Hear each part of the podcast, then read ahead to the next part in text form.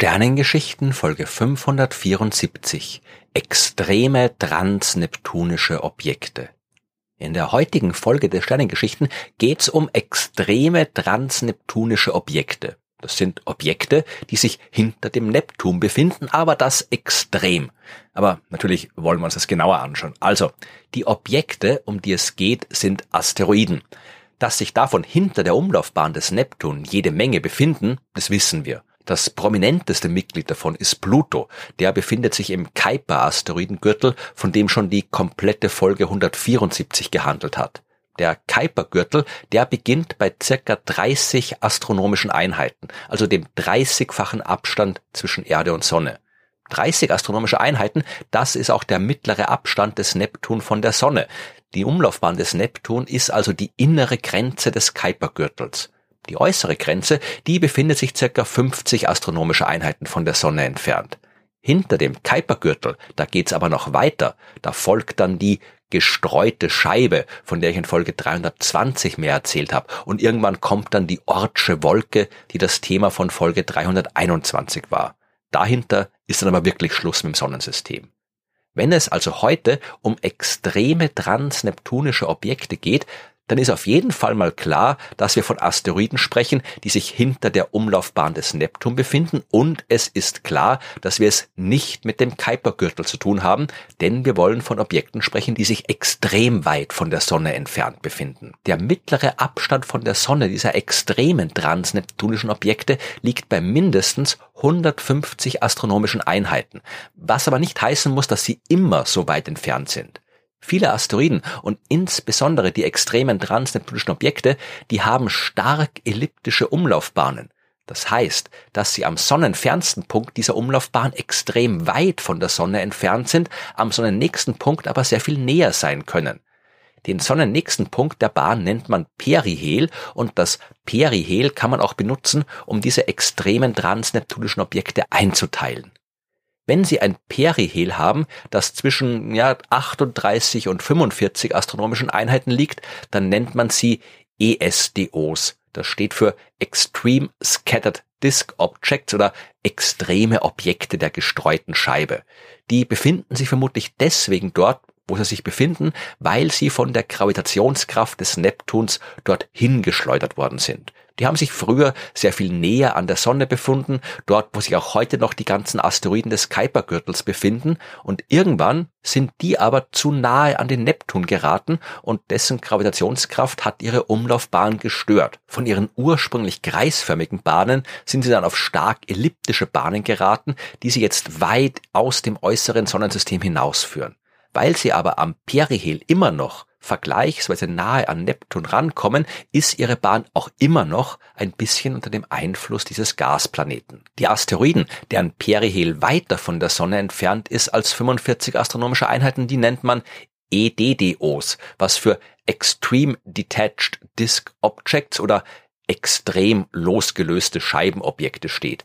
Die sind kaum noch von Neptun beeinflusst und wenn das Perihel der Asteroiden größer als 50 bis 60 astronomische Einheiten ist, dann kann Neptun überhaupt keinen Einfluss mehr auf ihre Umlaufbahn nehmen und man nennt diese Gruppe die Setnoiden nach dem Asteroid Setna, den wir uns gleich noch ein bisschen genauer anschauen werden. Setna gehört mit einem Durchmesser von gut 1000 Kilometern zu den größten bekannten extremen transneptunischen Objekten. Dieser Asteroid hat einen mittleren Abstand zur Sonne von 540 astronomischen Einheiten. Sein Perihel liegt bei 76 astronomischen Einheiten und das Aphel, also der sonnenfernste Punkt der Umlaufbahn, bei über 1000 astronomischen Einheiten. Das ist schon ziemlich extrem, aber es geht noch extremer. Da ist zum Beispiel der Asteroid mit dem schönen Namen Lele Aku Honur. Der wurde am 13. Oktober 2015 entdeckt und hat einen mittleren Abstand von der Sonne von 1100 astronomische Einheiten und entfernt sich auf seiner Bahn bis zu 2000 astronomische Einheiten von der Sonne. Mit einem Durchmesser von ca. 300 Kilometern ist er nicht so groß wie Setna, aber auch kein kleiner Felsbrocken mehr. Es gibt auch Asteroiden, die sich noch weiter von der Sonne entfernen. Zum Beispiel der Asteroid 2019 EU5.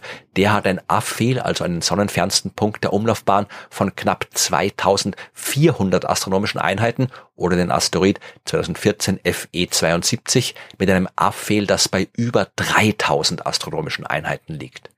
Die letzten beiden, die zählt man aber nicht zu den Setnoiden, weil das Perihel, also der sonnennächste Punkt der Umlaufbahn, zu nahe am Neptun liegt, was gleichzeitig auch bedeutet, dass diese beiden Brocken eine wirklich sehr extrem langgestreckte Umlaufbahn haben.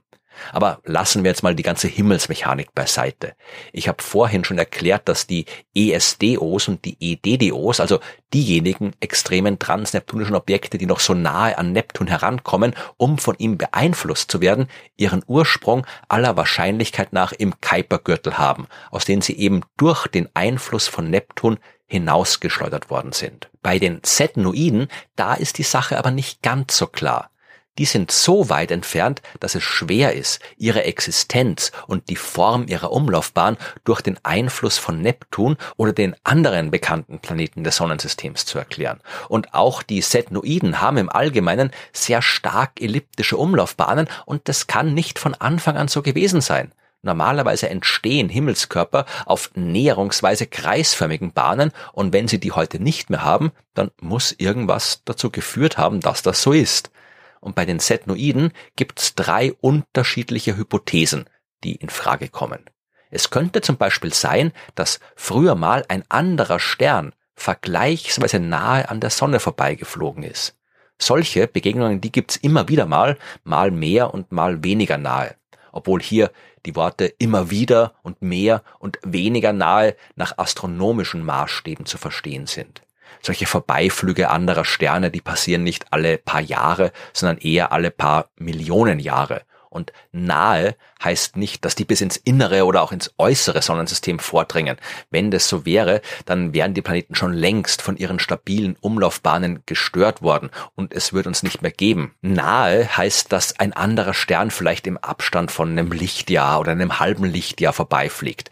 Was aber immer noch nahe genug ist, um Einfluss auf die Asteroiden in den äußersten Bereichen des Sonnensystems zu nehmen, aber ihm nicht so nahe, um die Bahnen der Planeten zu stören. In der Frühzeit des Sonnensystems, da könnten solche Vorbeiflüge besonders häufig gewesen sein, denn die Sonne, die ist ja vermutlich nicht alleine entstanden, sondern als Teil eines Sternhaufens, der aus Dutzenden oder Hunderten Sternen bestanden ist. Damals waren die Sterne alle noch nahe beieinander und erst später haben die sich überall in der Milchstraße verteilt. Eine nahe Begegnung zwischen der jungen Sonne und einem ihrer Geschwistersterne könnte die Setnoiden auf ihre heutige stark elliptische Bahn gebracht haben. Es könnte aber auch sein, dass die Setnoiden gar nicht im Sonnensystem entstanden sind, sondern bei einem anderen Stern. Und bei einer nahen Begegnung mit diesem anderen Stern hat die Sonne einfach ein paar seiner Asteroiden eingefangen.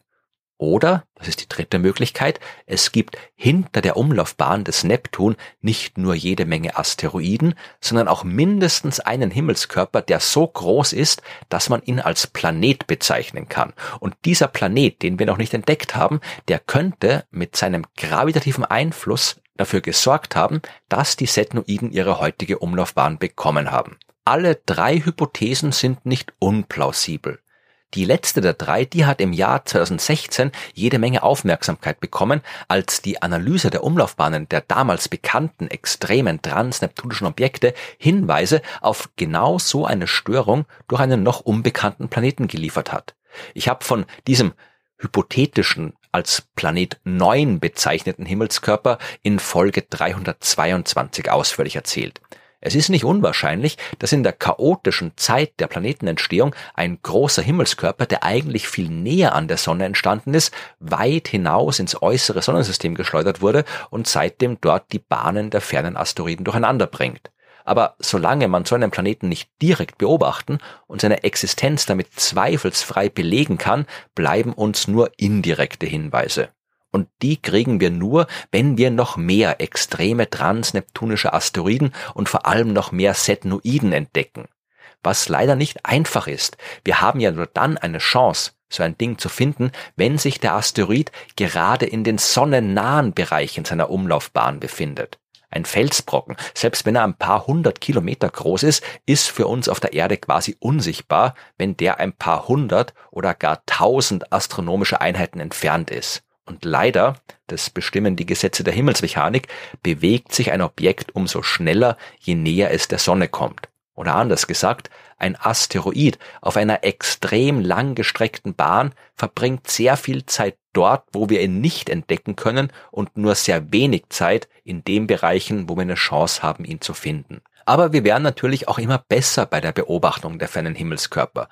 Und wenn wir eine ausreichend große Menge gefunden haben, können wir ihre Umlaufbahnen untersuchen. Und glücklicherweise sagen die drei Hypothesen zur Entstehung der Setnoiden unterschiedliche Eigenschaften der Bahnen voraus. Wenn zum Beispiel ein Planet 9 für ihre Bahnen verantwortlich ist, dann sollten die alle ähnliche Werte fürs Perihel haben. Wenn die Setnoiden von einem anderen Stern stammen, dann sollten wir das an ihrer Bahnneigung erkennen können. Und wenn die Störung eines anderen Sterns verantwortlich war, dann soll es gar keine Gemeinsamkeiten bei den Umlaufbahnen der Setnoiden geben. Auf jeden Fall ist eines klar. Die Erforschung der extremen transneptunischen Objekte kann uns einiges über die Frühzeit unseres Sonnensystems verraten. Mike Brown, einer der Entdecker von Setna, hat deswegen auch gesagt, Setna ist ein Fossil aus der Frühzeit des Sonnensystems. Ja, und je mehr solcher Fossilien wir finden, desto besser werden wir die Vergangenheit verstehen.